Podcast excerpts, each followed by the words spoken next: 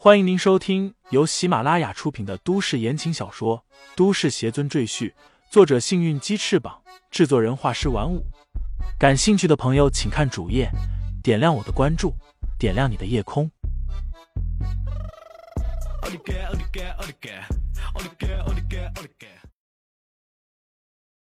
第一百零三章连环禁制上。轰！天空中陡然落下数百道雷电。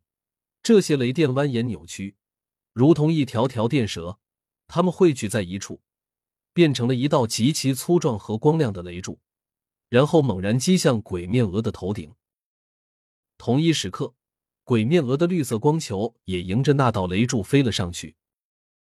二者在天空中相遇，绿光与白光同时迸射，刺目的让人无法睁开眼睛。李承前却不受强光的影响。依然目光灼灼的盯着鬼面鹅，只见那道雷光将绿色光团击散，然后狠狠的打在了鬼面鹅的头上。一瞬间，鬼面鹅的身体便被强雷击穿，随后他的身体如同一架被击毁的飞机，带着熊熊火焰和滚滚黑烟直向地面坠落而去。轰隆！鬼面鹅的尸体重重的砸在了地面上。碎石尘土随着烟尘如同冲击波一般向四周扩散，地面出现了一个巨大的深坑。地面引起的震动，竟将远在几千外的杨铁生、姚长胜和申大师等人震得站立不稳，扑倒在地。孙教授被几个学生扶起来，他的眼睛找不到，焦急的追问：“怎么样？怎么样？李大师赢了吗？”赢了，李大师赢了。立即有人回应孙教授。孙教授长出一口气，缓缓说道：“我们人类在地球上生活了数千年，从没有史料记载曾出现过这种魔物。或许这只魔物的出现就是一个预兆。看来地球要发生巨变，我们人类的好日子也要到头了。”孙教授的话非常沉重，周围的人都默不作声。人类固然有各种各样的高科技武器，但面对这种巨大的恐怖怪物，依然还很弱小。申大师想起自己的那些壮举，忽然自嘲一笑，暗道：“我过去总以为抓几只野鬼，打几只狐妖就多么了不得，看来和李大师比起来，我真是给人家提鞋都不配啊。”杨铁生和姚长胜没有这些人的感慨，他们忙着组织人手展开救援。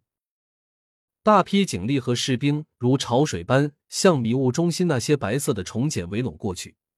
因为事先接到了李承前的提醒，知道虫茧里除了人类之外，还有鬼面鹅的后代，所以在破开虫茧的时候非常小心，一旦发现魔物，立即使用武器杀死。虫茧里的人类大部分都活着。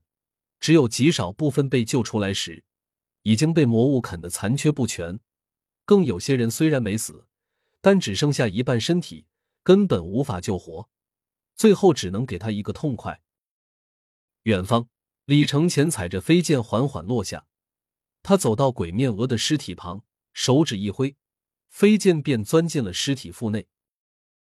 李承前闭目感应，不多时，他面色一喜，手指一挑。飞剑带着一件东西破开尸体的肚腹，飞到他的面前。只见那东西竟是一个黄绿色的种囊，似乎是这鬼面鹅的某种脏器。李承前刨开种囊，从里面取出一颗玻璃球大小的金色珠子，那珠子内部似乎能看见有一条小虫在蠕动，很是奇特。万年魔物才能凝聚出一颗妖丹，而且还这么小，可见修行不易啊！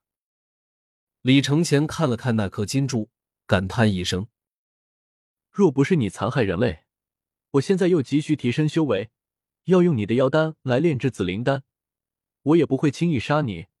毕竟你修炼万年也是不易啊。”鬼面鹅残害人类，其实责任应该是各占一半的。人类如果不去惊扰鬼面鹅，它也不会冒出来危害人间。这魔物身上还有很多好东西。但是体积太大，我实在拿不走啊！李承前颇为苦恼的看着这个浑身是宝的大家伙。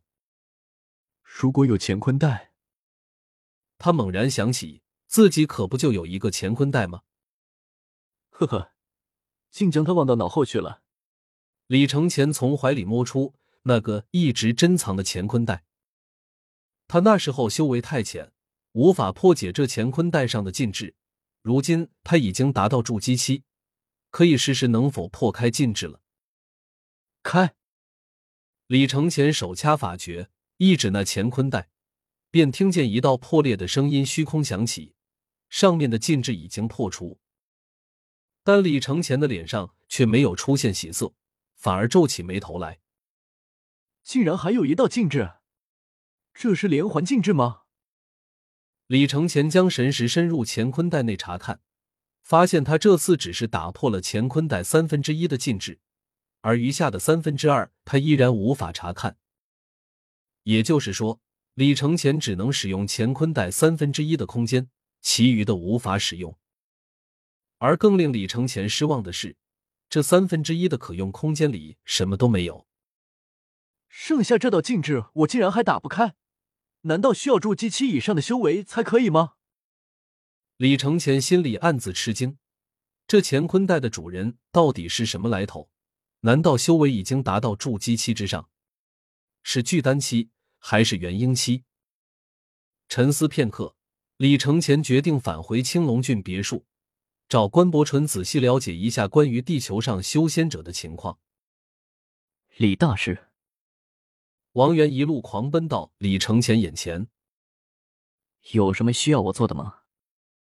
李承前微笑道：“你来的正好，我要分解这鬼面鹅的尸体，从上面取下有用的东西，你来帮我收集到一起。”说罢，使用飞剑将鬼面鹅的尸体细细分解，取出他的眼睛、丝囊和八条肢体等物，让王源一一搬到他的面前。看着满地散发着恶心气味的魔物器官，王源强忍下呕吐的冲动，问道：“李大师，这些东西有什么用啊？”李承前只是回答他：“自有妙用。”便将这些东西全都收入乾坤袋里。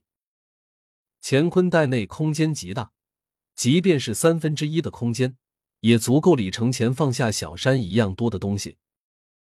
李大师。他们过来找咱们了。